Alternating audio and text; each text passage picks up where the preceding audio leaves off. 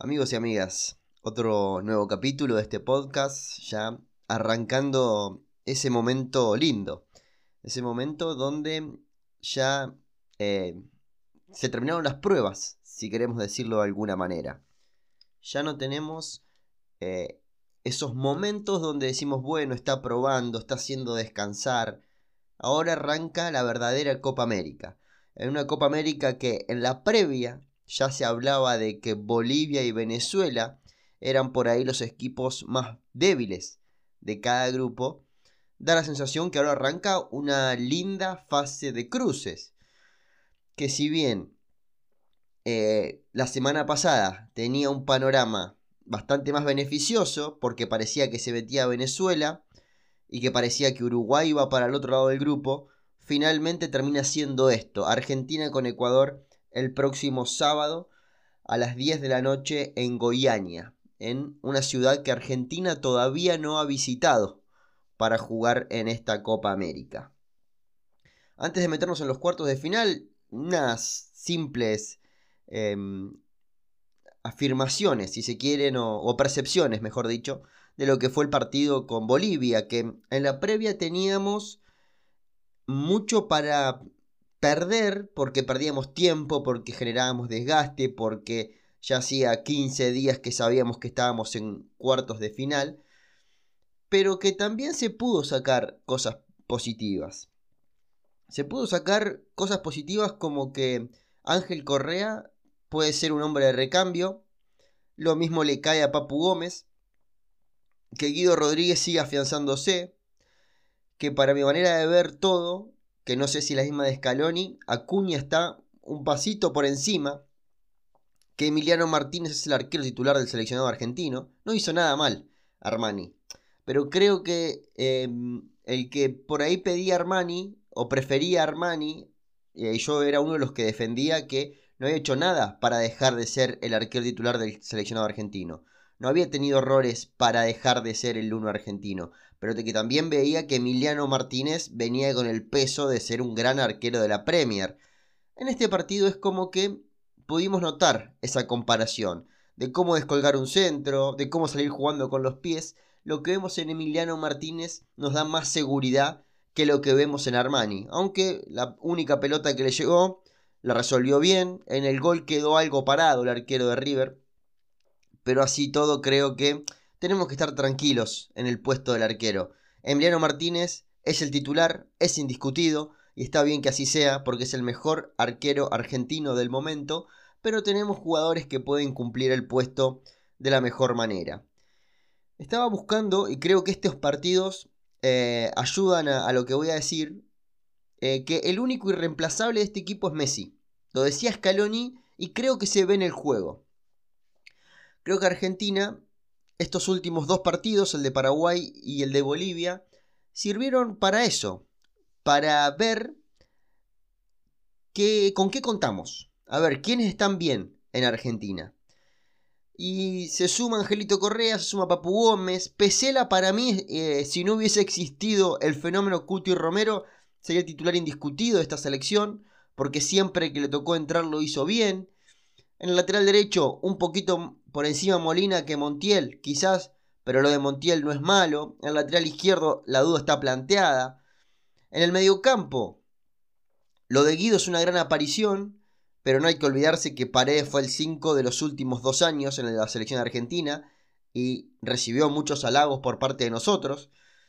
No creo que haya hecho mal partido Paredes, pero creo que por la necesidad y por lo que se viene en la selección, que son partidos más trabados, partidos donde hay que cuidar mucho el arco propio, partidos donde te descuidas y te volvés a tu casa, eh, creo que se va a tomar más el recaudo de Guido Rodríguez. Pero creo que estos partidos ayudaron a eso, a terminar de completar posiciones.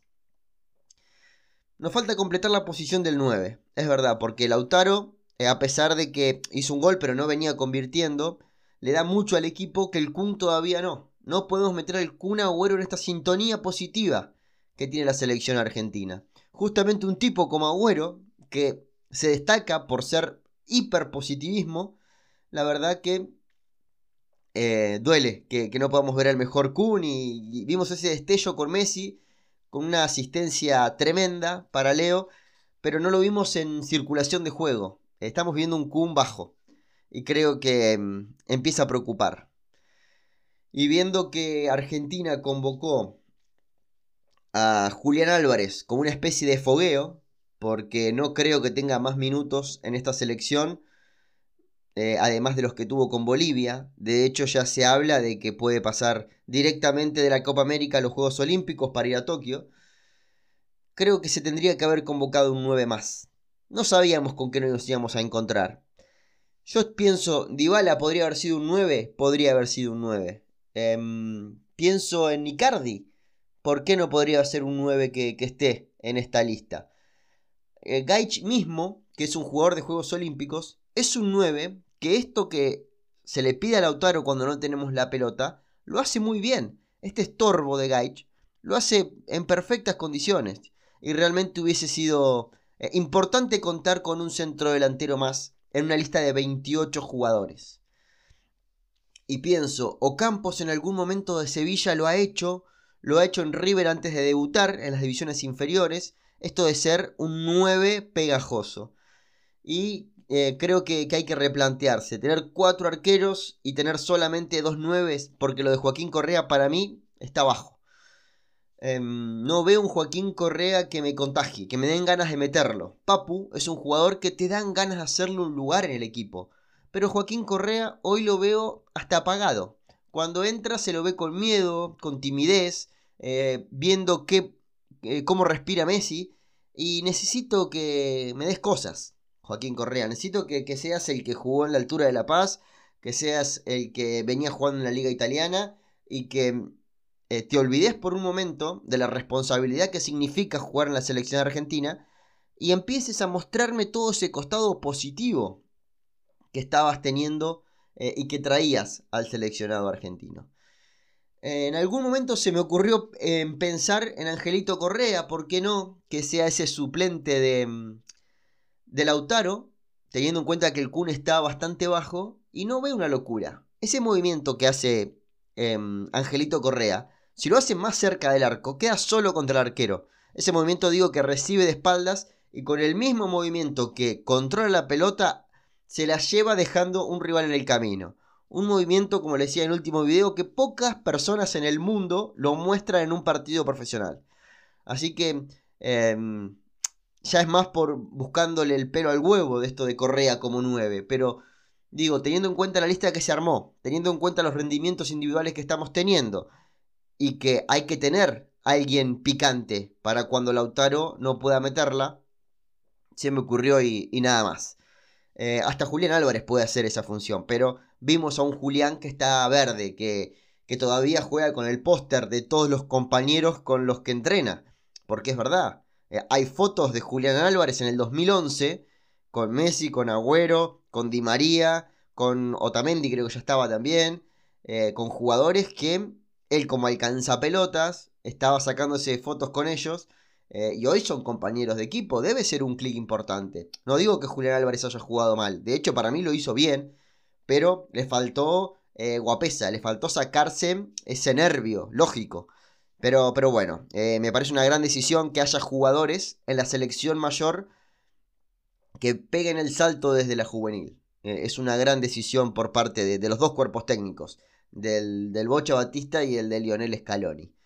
Un Scaloni que eh, cada vez va haciendo más pie, aunque voy mirando medios em, argentinos y, veo como que si bien todavía no jugamos contra nadie, entre comillas, es como que se le critica mucho más de lo que lo merece, porque la verdad que Argentina tiene esos pasajes buenos, tiene que prolongar esos pasajes buenos, tiene que intentar, de hecho en el partido con Bolivia eh, se vio en un momento cuando Argentina consigue el gol que bajó un poco el nivel, que soltó un poco la pelota, que Bolivia se venía, lo cierto que es que lo cierto es que una vez que, aparece el penal, el partido ya se desarma y, se vuelve todo celeste y blanco. Se nos viene Ecuador. Se nos viene un rival, para mí es peligroso. A ver, con Venezuela no tenía miedo, con Ecuador ya tengo miedo. Me dirán que soy un cagón con la selección argentina. Sí, soy muy cagón. Y dejemos de hablar de Brasil y dejemos de hablar que en la semifinal, que en la final, hablemos de Ecuador. Que Ecuador es un equipo. Que contra Argentina en eliminatorias nos complicó mucho, que dejó una buena imagen el siguiente partido, después de haber eh, estado en Buenos Aires. Después se desinfló y Alfaro es complicado. Alfaro, Alfaro, yendo como equipo chico, como el que no tiene la obligación, es un rival complicado. Eh, no va a ser sencillo. No va a ser sencillo, hay que tener eh, mucha atención, hay que mm, vivir el partido con la intensidad que estamos viviendo todos, con ese comienzo enérgico, que gracias a Dios y al mérito de los jugadores, claramente, el comienzo enérgico eh, desencadena goles. Pero lo que necesitamos es que ese comienzo quizás no sea tan enérgico, pero sí sea más permanente en el tiempo. Eh, la verdad que eh, no va a ser un partido sencillo. Veo un partido de pocos goles. Veo un Ecuador plantando las dos líneas de cuatro y viendo si puede rascar algo arriba con los delanteros. Haciéndose fuerte del balón detenido. Y una Argentina que tiene que estar atenta, que no tiene que. No tiene que sacar nunca la vista de la marca. A pesar de que estemos en fase ofensiva, los centrales pegaditos los delanteros, no cometamos locuras. Tenemos a Guido Rodríguez o a Paredes al que juegue para trasladar la pelota. Eh, no salgamos desbocados dejando espacios porque a eso se dedica el faro, justamente. Eh, y a eso se le eh, generalmente los entrenadores de equipos más inferiores o de selecciones más inferiores que la de su rival.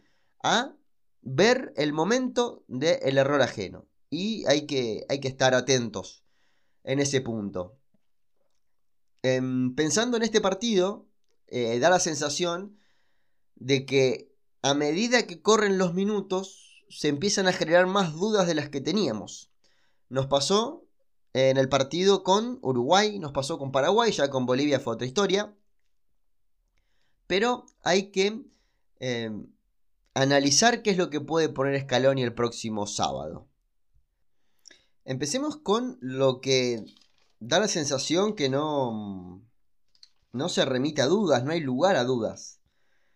Que son eh, Emiliano Martínez, como el arquero titular del seleccionado argentino, se lo cuidó contra Bolivia, Em, como decíamos recién en la comparativa con, con Armani, eh, marca la diferencia de fútbol entre el fútbol europeo y el fútbol argentino, el paso adelante que está el fútbol europeo al sudamericano, y, está bueno que, que, ya sea nuestro arquero. Lo que se informa que Molina tiene un pie adentro y que Montiel tendría que esperarlo desde afuera, así que lo ubicamos a Molina como lateral derecho titular del seleccionado argentino descansó en el último partido, venía de jugar los dos partidos con Uruguay y con Paraguay, así que eh, le damos ese lugar a, a Nahuel Molina. Cuti Romero. ¿Qué se sabe de Cuti Romero? Que está entrando a la par del grupo, que obviamente es el central titular de esta selección argentina por el sector derecho, es el número 2, y que está haciendo fisioterapia a la par de los entrenamientos. Terminan los entrenamientos y empieza a hacer sesiones de fisioterapia. Porque tiene una leve distorsión en una de sus rodillas. Desde el cuerpo técnico lo dijo Scaloni, lo hablábamos en Twitter estos días. Eh, se trajo tranquilidad. En la última conferencia le preguntaron por él y dijo: No hay, que, no hay de qué preocuparse. Eh, está sano, lo queríamos. Si no jugó es porque queríamos darle descanso y que jueguen los que menos minutos tenían. Si no es Cuti Romero, porque también eh, creo que Leo Gávez fue uno de los periodistas que, mm, que sigue la selección, que dijo, a ver, yo tengo la información que tan, tan leve no es y que en Atalanta están pidiendo informes porque están preocupados. Sobre todo porque es un tipo que quieren sacar al mercado al otro día que termine la Copa América. Porque quieren sacarle 50, 60 millones de euros seguramente. Pero bueno, si no es Cuti Romero, si no es Cuti Romero, que según el cuerpo técnico va a estar en condiciones, es Pesela. Y me quedo tranquilo. Estoy viendo un Pesela muy bien. No tendrá la elegancia ni todo ese desparpajo técnico que tiene Cuti Romero, pero está cumpliendo. Y vemos un Pesela que está metido. Qué lejos quedó Martínez Cuarta en esta consideración. Que cuando salió la lista, teníamos que armar un equipo, cuando salió la lista de eliminatorias, digo, teníamos que armar un equipo y lo poníamos titular fijo a Martínez Cuarta. Hoy la presencia de Romero lo, manda a la tribuna, ni al banco de suplentes, porque Pesela está mejor que, Martínez Cuarta. Y bueno, me pone contento que, que Pesela también eh, aparezca, porque ah, sufrió mucho el hecho de en el 2020 no poder estar en la selección argentina. Por contagio, por lesión, no pudo estar en las primeras cuatro fechas. Y ahora con la aparición de Cuti tampoco podía jugar. Así que eh, si no está Cuti Romero, está Pesela. Me quedo tranquilo, me gustaría que juegue Cuti, sin duda. Cuti para mí es de las mejores apariciones en el último tiempo. En selección argentina, que tendría que estar hace dos años. Pero bueno, eso es otro tema. Pesela está bien.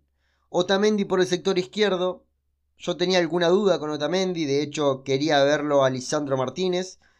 Y Otamendi en estos momentos de copa hay que usarlo. Independientemente que haya gente que no le guste, independientemente de que no tenga la elegancia ni la técnica de Lisandro Martínez, se vienen partidos para guapos, se vienen partidos para chocar en la altura. En la altura digo cuando viene un centro, no en la altura de La Paz. Y Otamendi para eso es, su juego, es su juego. Eh, si es Uruguay o si es Colombia, después, siempre y cuando pasemos Ecuador, serán partidos para chocar con delanteros eh, que juegan en Europa. Así que eh, bienvenido esta, mm, esta recuperación futbolística que estamos viendo en Otamendi. Porque con Uruguay me quedé muy contento. La presencia de Cuti creo que también ordena a Otamendi. Y la presencia de Guido Rodríguez también le dio una mano importante. Para que Otamendi no tenga que estar pendiente de todo en esos momentos que Argentina no tiene la pelota. Por el sector izquierdo es otra duda. Es la de Acuña, que para mí tendría que ser inamovible el huevo. O Tagliafico, que no está jugando bien para mí. Tagliafico no está jugando bien. Creo que la duda surge, sobre todo por si hay que pasar una defensa de tres, que me parece medio una pavada esto de, armarlo en función a lo que pueda llegar a pasar y evitar cambios, teniendo en cuenta de que ya sabemos con qué tipo de partido nos vamos a encontrar. Italiafico podría ser stopper por izquierda, Otamendi pasar a la derecha y Cuti ser el último hombre.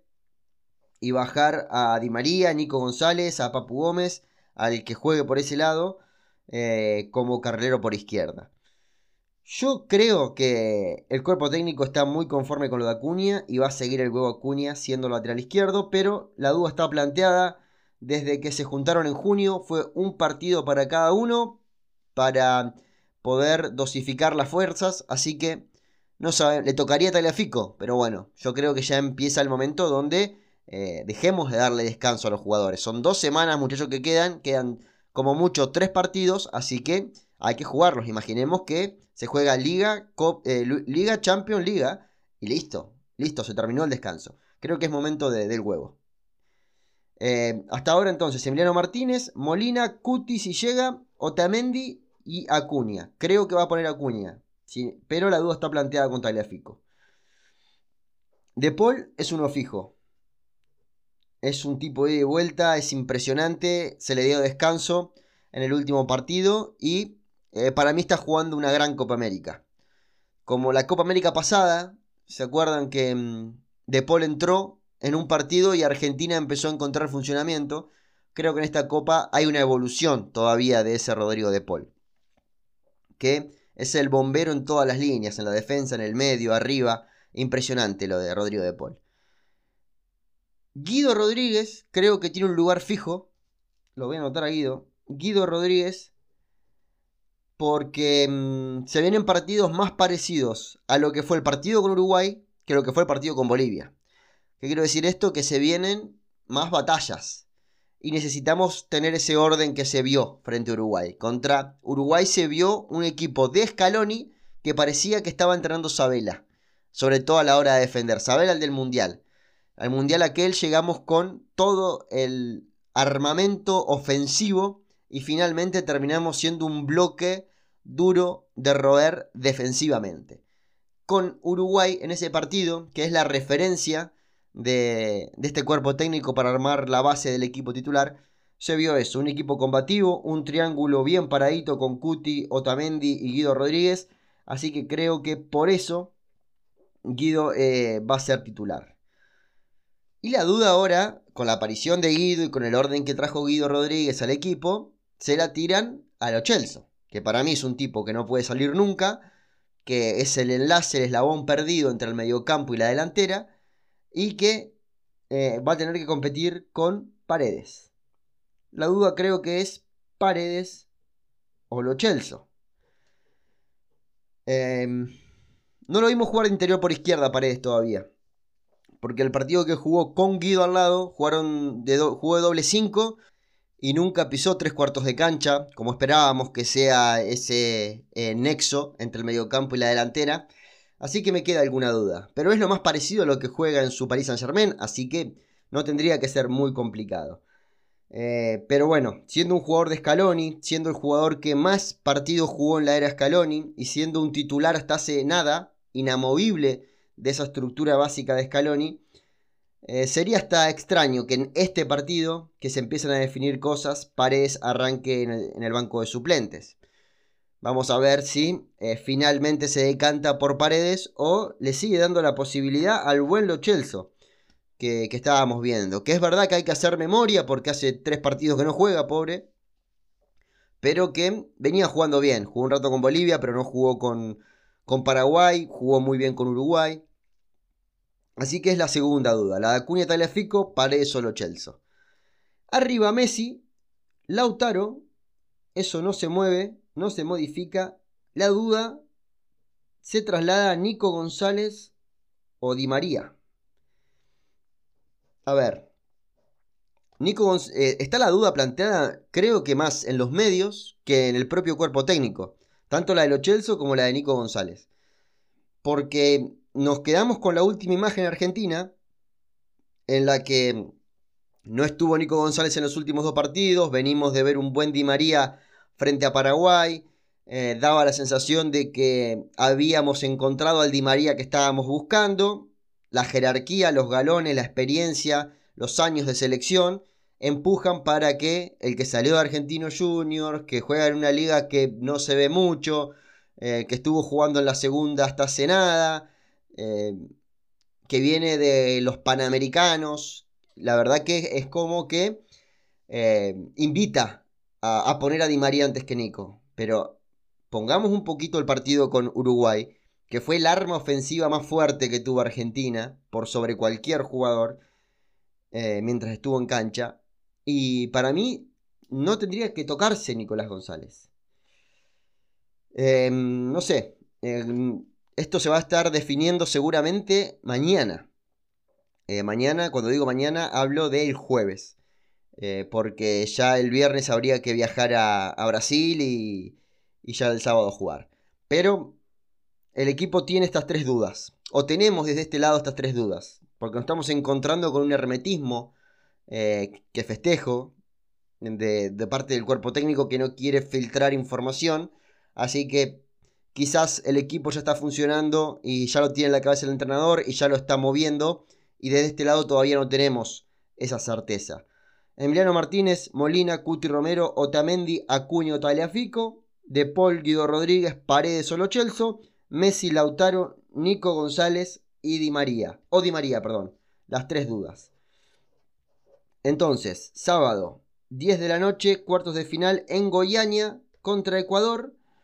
Si Argentina, esperemos que así sea, gana este partido, jugará el próximo martes 6 de julio las semifinales a las 10 de la noche, una vez más, en el Mané Garrincha, en la capital de Brasil, en Brasilia, en el mismo estadio que Argentina le ganó a Uruguay y le ganó a Paraguay por la fase de grupos. Así está todo dado. Esperemos que nos vaya bien. Soy muy optimista con esta selección, estoy viendo puntos altos, puntos interesantes, puntos en los que Argentina se puede hacer fuerte y poder prolongar ese rato de buen fútbol que estamos viendo en los comienzos de cada partido. Necesitamos que eh, se pueda conectar a Lautaro Martínez en el circuito de juego. Necesitamos que el 5 siga teniendo este orden que estamos viendo. Necesitamos que los laterales sigan pasando el ataque, que se rodee bien a Messi, que no sea la única oferta de pase cuando Argentina sale jugando desde el fondo. Y necesitamos que cuando este equipo esté cansado o no funcione durante el juego, Scaloni mire el banco de suplentes y se encuentre con un buen Ángel Correa, con un buen Papu Gómez, con un buen, con un buen perdón, Di María, em, con un Palacios que entra enérgico eh, y de esa manera empezar a, a foguear y también a utilizar todo ese buen arsenal que tiene la selección argentina en el banco de suplentes. Esto es lo que está dado hasta el momento. La verdad que, como les decía, soy muy optimista. Habrá que esperar el partido de el próximo sábado. Hablemos un poquito, antes de, terminar, de, mm, de los Juegos Olímpicos. Porque no queda mucho. Quedan 22 días para que arranque todo. El 22 de julio a las 7 y media de la mañana, Argentina está debutando frente a Australia. Somos una de las pocas selecciones que todavía, cuando estoy grabando este podcast, seguramente que cuando lo estés escuchando, ya va a estar oficializada la lista, porque se tiene que definir en estos días. Y Argentina está a la espera de Julián Álvarez, creo, de, ver cómo, cómo podría ser para llevar a Julián Álvarez y que River lo ceda y ver cómo termina también la Copa América y, estaban esperando que juegue el partido con Bolivia para ver cómo terminaba desde lo físico. No se puede fallar en la lista porque son muy pocos jugadores. La lista es de 18 con dos reservas. Eh, así que son muy poquitos jugadores para mucho partido amontonado. Argentina-Australia, 22 de julio, antes de, que arranque oficialmente los Juegos Olímpicos, que es el día 23. El 22 ya está jugando Argentina a 7 y media de la mañana. El 25 contra Egipto, 7 y media de la mañana. Y el 28 contra España, que armó una lista brutal, frente a, eh, frente a España, perdón, a las 8 de la mañana. La lista de España, como decía recién, tiene seis jugadores que están jugando la Eurocopa. Eh, quiero ver si me acuerdo de memoria. Pau Torres, Oyarzábal, Pedri, Dani Olmo, Unai Simón y Eric García, que, ya es nuevo jugador del Barcelona. Eh, de hecho, bueno, Barcelona no quería ceder a sus jugadores para, mm, para los Juegos Olímpicos y la federación lo obliga al Barça, tiene potestad, eh, algo que, que en el fútbol argentino nos está dando, obliga al Barça a ceder a los jugadores. Llega con una selección para ser campeón olímpica, sobre todo después de ver que Francia armó una listita para pasar eh, el rato, porque no tiene, por lo menos de jugadores conocidos, eh, no tiene mucho. Guignac es uno de los que está jugando en México, que hace mucho que no está en la selección argentina, eh, selección francesa mayor, y, va a los Juegos Olímpicos, pero España armó un, un lindo batallón, ¿eh? Tiene a Miquel Merino, eh, la verdad que, se armó bien y, se, espera que sea gran candidata a quedarse con los Juegos Olímpicos. Eh, nada, quería hacer esta salvedad, seguramente ya conocerán lo que es la lista, había varios jugadores que fueron negados por sus clubes, eh, algo que hasta que no haya una legislación al respecto vamos a estar complicados sobre todo porque la mayoría de los jugadores juegan en Europa. Y es difícil tener potestad sobre Europa. Se nos complica tener eh, influencia o tratar de ordenar a lo local al punto que ya hay un jugador negado por parte de Boca, que ahora voy a estar comentando, que es Carlos Izquierdos. Eh, imagínense qué podemos llegar a hacer en Europa. Armar la lista de España es un poco más fácil, primero porque hay mucho del fútbol local español que bueno, eh, es, se queda todo en casa, digamos. Nosotros, si queremos llevar lo mejor, tenemos que ir a pedir permiso a las ligas europeas.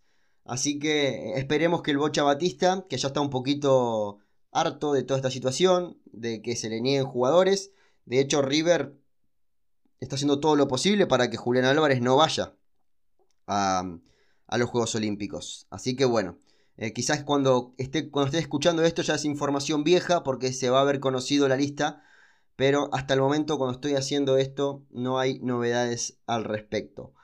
Leandro Valerdi del Borussia Dortmund fue negado. Leonardo Valerdi, perdón, del Dortmund fue negado. Marco Senesi del Feyenoord fue negado. Esto es una buena noticia para mí. ¿eh? porque quiere decir de que sigue vinculado con la selección argentina, si fue negado, no fue autorizado. Porque en un momento pensé que eh, nos, habíamos, nos, habíamos, olvidado de Marco Senesi, lo decía en el último podcast, que como Italia está olfateando tan cerca todo, daba un poco de miedo la situación. Pero bueno, esto quiere decir de que siguen los planes de, Argentina. Matías Aracho del Atlético Mineiro, Ángel Correa del Atlético de Madrid, Sebastián Driussi del Zenit de Rusia, Nacho Fernández del Atlético Mineiro, Carlos Izquierdos de Boca Juniors y Nicolás Capaldo del Red Bull Salzburgo.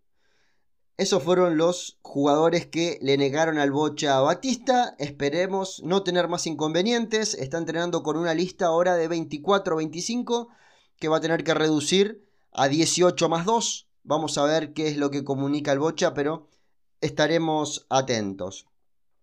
Señores, señoras, hasta acá llegamos en el podcast. Para más información los invito a que me sigan en Twitter, que todo lo que tenga que ver con la selección argentina, ahí lo estamos comentando. También en Instagram, el Instagram es González Bruno Argentina, el Twitter es arroba González Bruno.